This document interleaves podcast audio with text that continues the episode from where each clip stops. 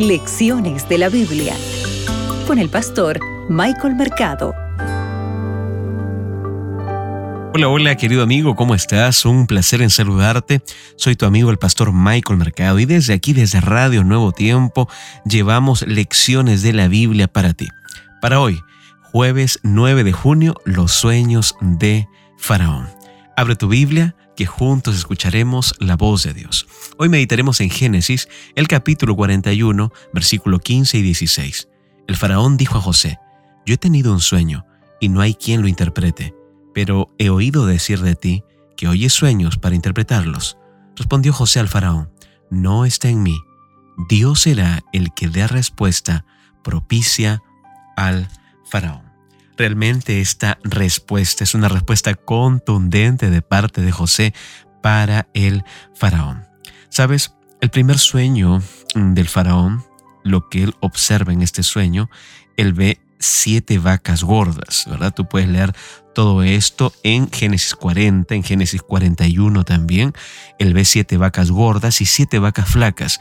Y en el segundo sueño, él ve siete espigas gordas o gruesas y siete espigas delgadas.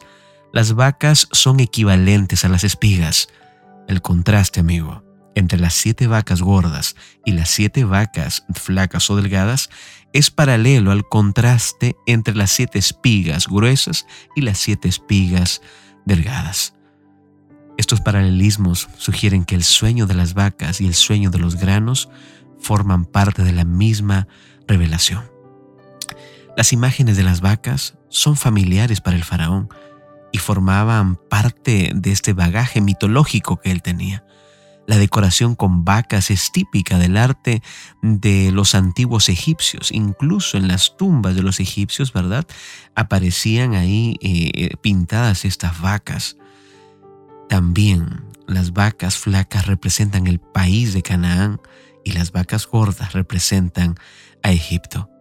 El faraón está muy frustrado porque dice él, no hay quien pueda interpretar este sueño. Pero José es capaz de interpretar el sueño.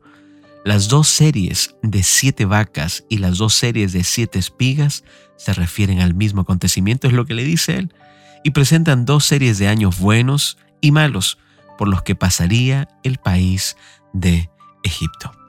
Apreciado amigo, aunque José es quien interpretó el sueño del faraón, José se asegura de que el faraón sepa que fue Dios. Él dice Dios, ¿verdad? Quien le mostró al rey las cosas que el Señor iba a hacer. Y también parece que el faraón comprendió este mensaje, porque cuando decidió nombrar a alguien para que estuviera a cargo de la tierra, su argumento fue el siguiente.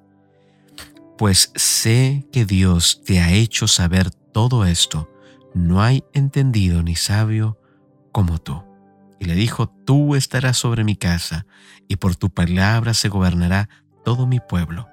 Solamente el trono, en el trono seré yo mayor que tú. Recuerda, es importante aprender a confiar en Dios, aferrarnos a sus promesas, incluso cuando todos los eventos no parezcan para nada satisfactorios. Recuerda, Dios puede parecer estar en silencio, pero Dios siempre está actuando y Él te protege. Que Dios te acompañe. Nos vemos mañana. Acabas de escuchar Lecciones de la Biblia con el pastor Michael Mercado.